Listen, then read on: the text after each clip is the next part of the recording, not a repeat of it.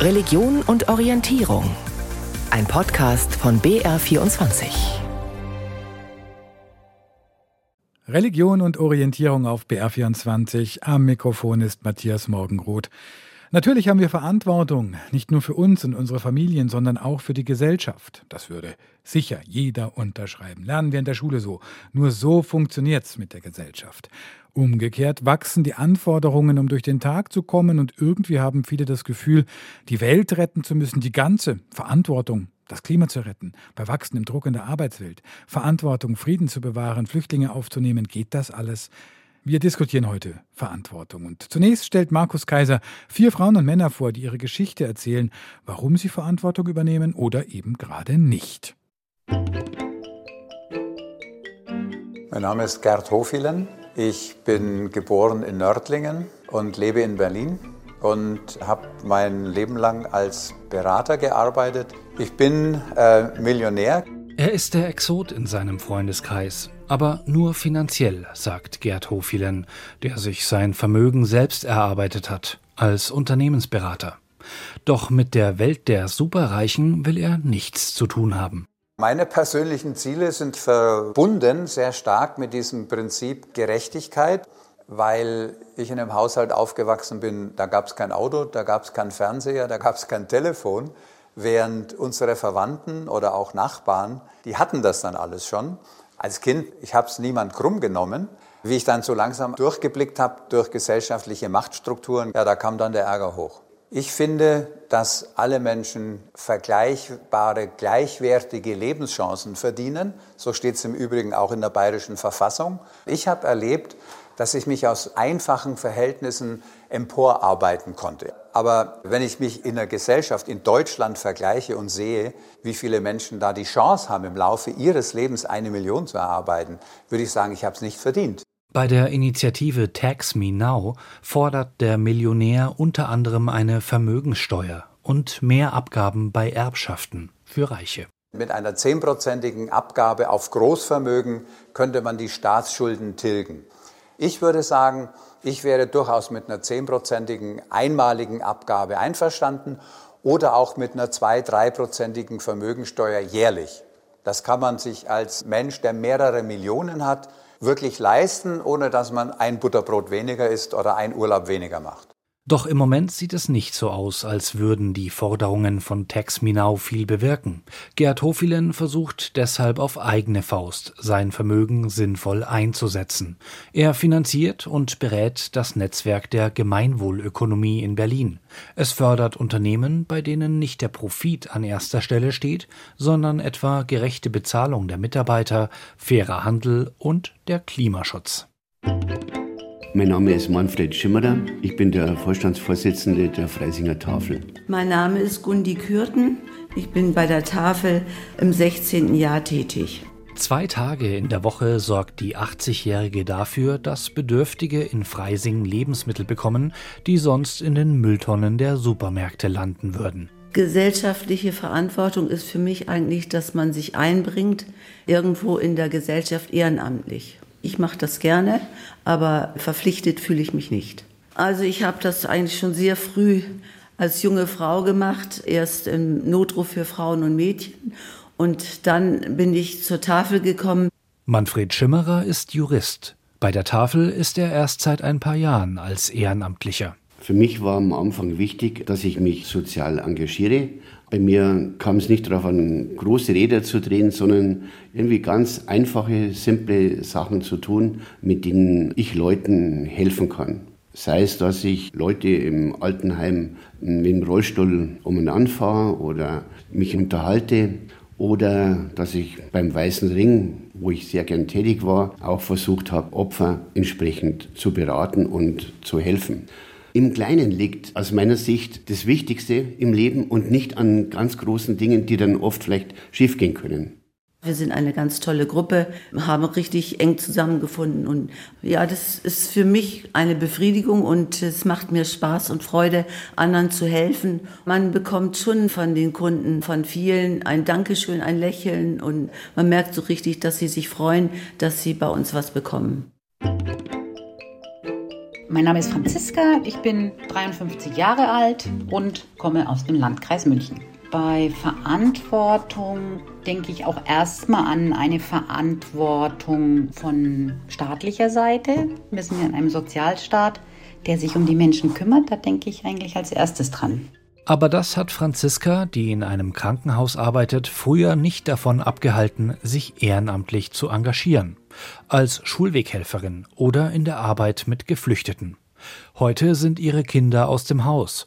Sie arbeitet wieder mehr und engagiert sich nicht mehr ehrenamtlich. Ich habe einfach nicht die zeitlichen Ressourcen und ja, ich habe eine anspruchsvolle Tätigkeit und ich habe dann auch nicht mehr auch nicht mehr so viel Kraft dazu und ich habe einfach gelernt, also dass ich auf mich achten muss und nur wenn es mir gut geht, dann kann ich vielleicht auch für andere was tun.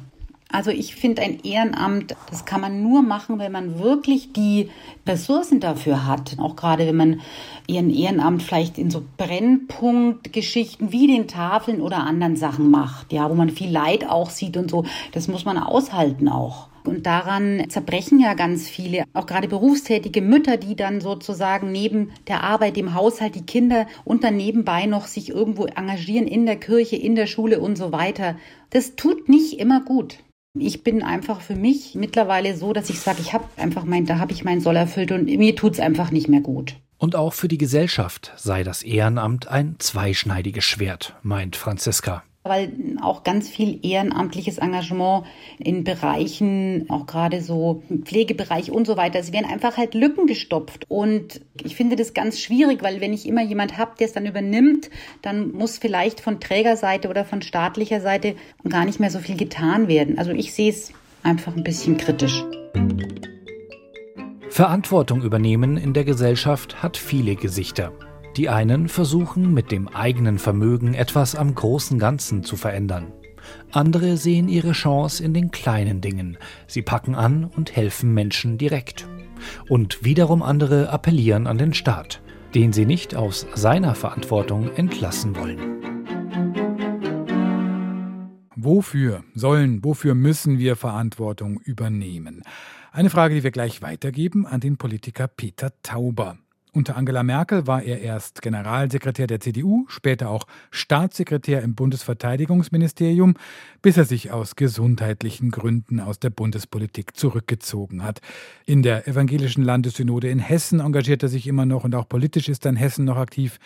Peter Tauber hat jetzt ein Buch geschrieben, es heißt Mutmacher mit biografischen Geschichten, die dazu aufrufen, sich einzubringen ins große Ganze. Meine Kollegin Irene Essmann hat mit Peter Tauber über Verantwortung gesprochen. Herr Tauber, als Ex-Spitzenpolitiker, welcher Ansicht sind Sie? Welche Verantwortung hat jeder Einzelne dafür, dass Staat, dass Gesellschaft auch wirklich funktionieren? Gut, jeder von uns hat ja sozusagen einen eigenen Bereich des eigenen Lebens, der eigenen Arbeit, des Ehrenamtes in der Familie, wo man sich eben fragen kann, wie kann ich zum Gelingen beitragen? Und da ist es natürlich so, dass wir in unserer Gesellschaft Verantwortung auch unterschiedlich verteilen. Aber ich glaube, das ist immer ganz gut, wenn man erstmal bei sich selber guckt, bevor man mit dem Finger auf andere zeigt. Was heißt das ganz genau, wenn man bei sich selbst bleibt? Heißt das, ich habe in erster Linie erstmal eine Verantwortung für mich selbst und meine Familie und das war's dann für das große Ganze nicht? Oder muss ich mich da schon auch mit einbringen? Naja, also in der Tat geht das ja bei einem selbst los. Ich mache mir darüber ja auch Gedanken und ich bin auch wie viele andere ein bequemer Mensch und ich muss mich dann eben zwingen zu sagen, Peter, eigentlich könntest du jetzt, wenn du nochmal schnell zum Bäcker musst, auch das Fahrrad nehmen. Du musst jetzt nicht mit dem Auto fahren. Und das sind diese kleinen Dinge, äh, bei denen man selber etwas tun kann, wenn wir zum Beispiel an den Umweltschutz denken. Und dann sollte man in einer Demokratie auch ein interessierter Zeitgenosse sein und gucken, was machen diejenigen, denen wir Verantwortung übertragen? Machen die das so, wie wir das für richtig finden oder wie ich das persönlich für richtig empfinde? Also Teilhaben äh, an Diskussionen gehört aus meiner Sicht auch dazu und das geht dann bis hin zum Wählen gehen. Welche Kultur stellen Sie denn diesbezüglich in unserer Gesellschaft aktuell fest?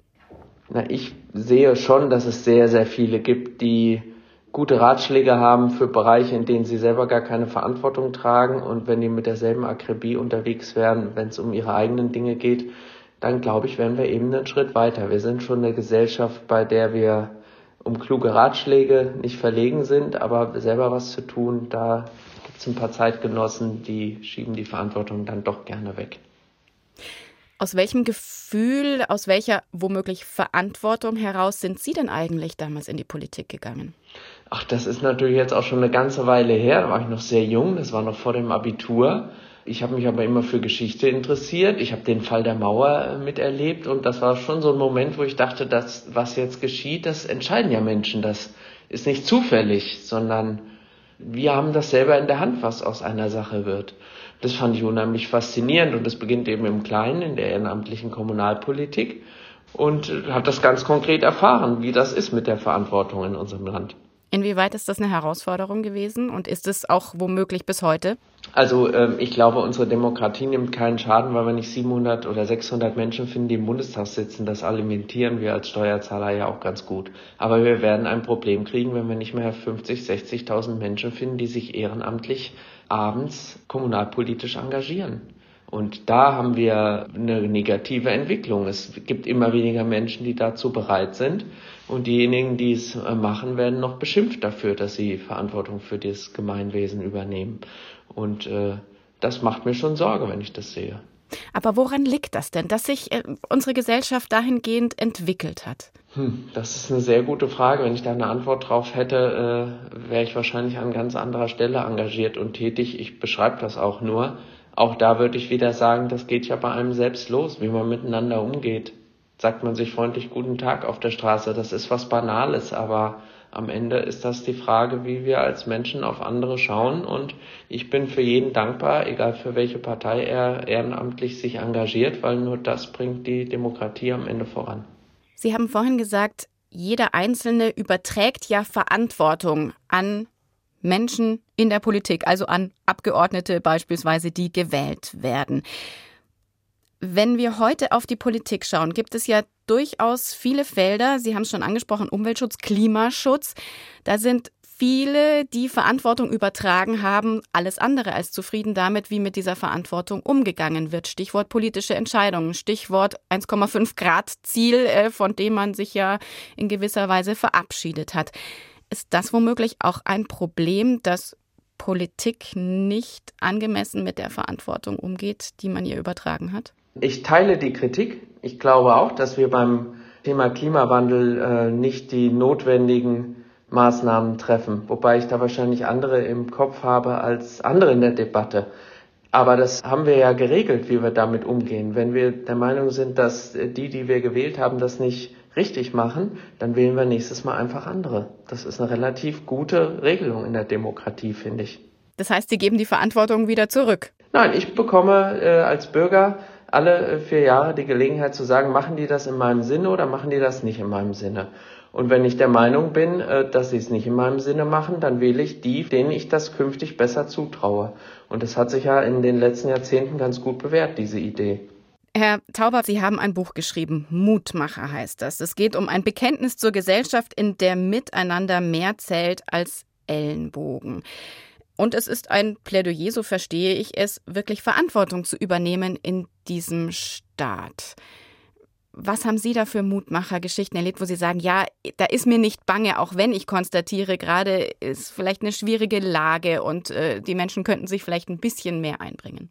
Also wenn wir über Verantwortung für unsere Demokratie reden, dann denke ich da vor allem an meinen Freund Christoph Lübcke, dessen Vater Walter Lübcke von einem Rechtsextremen ermordet worden ist und der sich weiter kommunalpolitisch engagiert, der auch Stadtverordnetenvorsteher in seiner Heimatstadt Wolfhagen ist und der eben sagt, nicht nur seinem Papa äh, ist er es schuldig, dass er sich weiter für unsere Demokratie engagiert, sondern er will auch diesen Menschen, rechtsextremen Menschen, die unsere Demokratie verachten, nicht das Feld überlassen.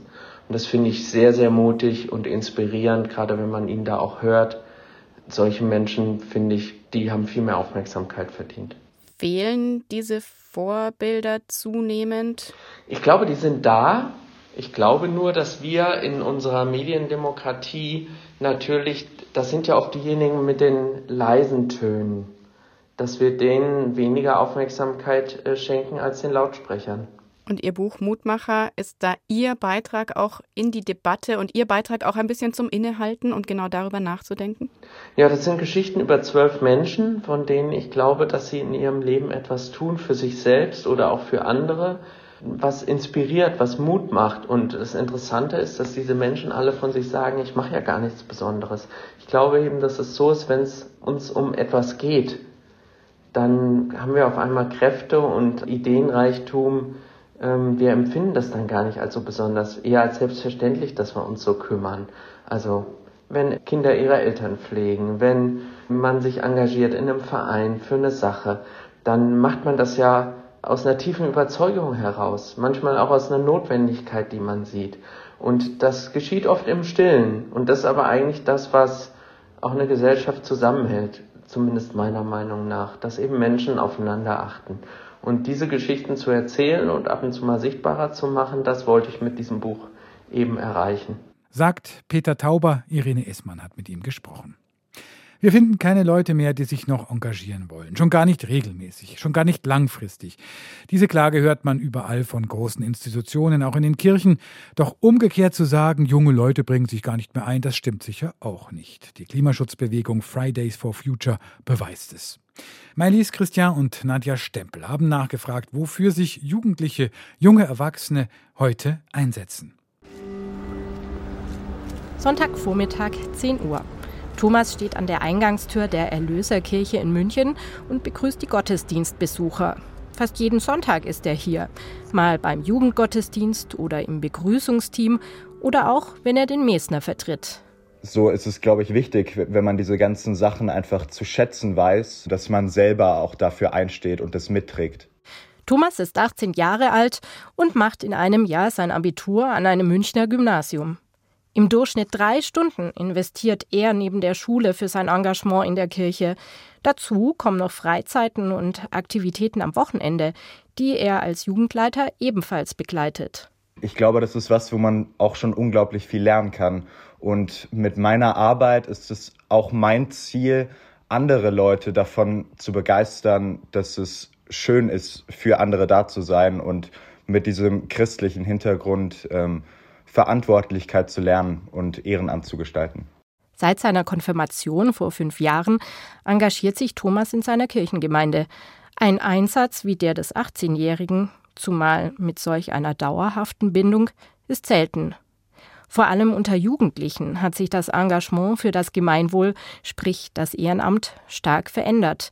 Kirchengemeinden, Vereine und andere Organisationen machen seit längerem die Erfahrung, die Einsatzbereitschaft junger Menschen ist zwar da, soll aber weniger verbindlich sein.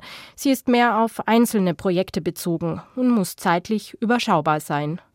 Voraussetzungen, die das freiwillige soziale Jahr erfüllt. Nach der Schule ist der freiwillige Einsatz für viele Schulabgänger eine gute Möglichkeit, sich zu orientieren. Auch der 17-jährigen Mika war das wichtig. Sie wusste nach ihrem Realschulabschluss erst einmal nicht so recht, wie es weitergehen soll und entschied sich dann für ein freiwilliges soziales Jahr in einer kirchlichen Kindertagesstätte. Ich hatte gar keinen Plan eigentlich. Und das hat sich dann einfach so ergeben. Ich habe hier ein Praktikum gemacht und dann habe ich gesagt, okay, das hat mir so Spaß gemacht. Ich habe erst eine Woche ein Praktikum gemacht, habe dann verlängert um noch eine Woche und dann habe ich ein FSJ rausgemacht. Ob Mika sich allerdings nach ihrem freiwilligen sozialen Jahr weiterhin ehrenamtlich engagieren wird, weiß sie noch nicht. Sie will sich erst einmal auf die Suche nach einem Ausbildungsplatz machen. Also man sollte für andere Verantwortung übernehmen, aber man muss auch Verantwortung für sich selbst übernehmen. Ortswechsel. Ein Qualikurs am Münchner Ortsrand. Vier Jugendliche bereiten sich in einem städtischen Jugendzentrum auf die bevorstehenden Prüfungen für den qualifizierenden Hauptschulabschluss vor. Ehrenamt, das hat für Sie keine Priorität. Ihnen geht es vor allen Dingen darum, sich mit dem Abschluss erst einmal eine Perspektive für die Zukunft zu verschaffen. Quali-Abschluss brauche ich unbedingt. Sival ist 18 Jahre alt. Sie kam vor acht Jahren aus Syrien nach Deutschland. Der Schulabschluss ist für sie eine wichtige Etappe, um ihrem großen Ziel näher zu kommen. Und dann würde ich danach Kosmetikerin Ausbildung machen. Das dauert ja nur zehn Monate. Und dann würde ich auch eigene Kosmetikstudium öffnen. Ehrenamtliches Engagement, zumal unentgeltlich, in ihrer Situation nicht denkbar. Wenn sie den Quali in der Tasche hat, will sie erst einmal eine Pause machen und Geld verdienen. Vielleicht ab und zu mal arbeiten, irgendeine zum Beispiel Bäckerei oder so stellen. Wer sich wie stark für das Allgemeinwohl einsetzt, ist hauptsächlich eine Frage der Ressourcen, finanziell, zeitlich und sozial. Das Freiwilligen-Survey des Familienministeriums, das alle fünf Jahre erscheint, bestätigt das in regelmäßigen Abständen. Die Erhebung aus dem aktuellsten Survey von 2019 hat dabei erstmals die Ergebnisse auch nach Bildung gewichtet. Es zeigt sich, Menschen, die sich für das Gemeinwohl engagieren, haben meist eine höhere Schulbildung. Und die wiederum, das sagen Studien auch, hängt vor allem vom Geldbeutel der Eltern ab. Das kann auch Claudia Sasse vom Jugendzentrum in Prien am Chiemsee bestätigen. Ich weiß, dass in Bayern die Leute, die der, im Schulsystem arbeiten, alle nicht müde werden zu betonen, wie durchlässig das ja alles ist und wie gerne man natürlich hinterher auf die FOS gehen kann und sich wieder hocharbeiten aus der Mittelschule etc. etc. Aber die Realität für die Kinder und Jugendlichen aus den unteren sozialen Schichten sieht völlig anders aus. Die haben von vornherein das Gefühl, dass sie der Rand der Gesellschaft sind, der sowieso niemandem nützt. Und die arbeiten irgendwo im, im Getränkeladen oder im Lager im Supermarkt oder eben in irgendwelchen prekären Jobs. Und dennoch, für Pädagogin Claudia Sasse ist nicht nur die Frage entscheidend, ob sich jemand das Engagement leisten kann. Es ist auch eine Frage der Werte, die, vor allem von Eltern und wichtigen Bezugspersonen, vermittelt werden. Wer Engagement vorgelebt bekommt, wird sich wahrscheinlich eher selbst auch wieder engagieren so wie Özgur. Der 15-Jährige bereitet sich in den Osterferien auch auf den Quali-Abschluss vor. Er weiß jetzt schon, dass er auf alle Fälle danach mit der Realschule weitermachen will. Verantwortung übernehmen bedeutet für ihn, im sozialen Bereich arbeiten, zum Beispiel im Hort oder in der Kita. Das kann er sich gut vorstellen. Vor allem ist ihm aber wichtig, wenn ich älter bin, dass die Jüngeren, die Jugendlichen ein gutes Allgemeinwissen haben dass sie nicht irgendwie denken, dass wenn sie Ausländerin sind oder wenn sie farbig sind, dass sie was Schlechteres sind als Menschen und werde mich dafür einsetzen, dass jeder Mensch gleich sein soll. Wenn, wenn ein Mensch denkt, dass er ein anderer Mensch etwas Schlechteres ist, nur weil er halt eben anders aussieht, dann wird das nichts mit allem, also mit der ganzen Gemeinschaft. Wer sich wie stark für die Gemeinschaft einsetzt, ein Umstand, der auch immer ganz stark von der Lebensrealität der jungen Menschen abhängt. Verantwortung heute. Wie und wo können wir sie übernehmen? Das war Religion und Orientierung auf BR24. Am Mikrofon war Matthias Morgenroth.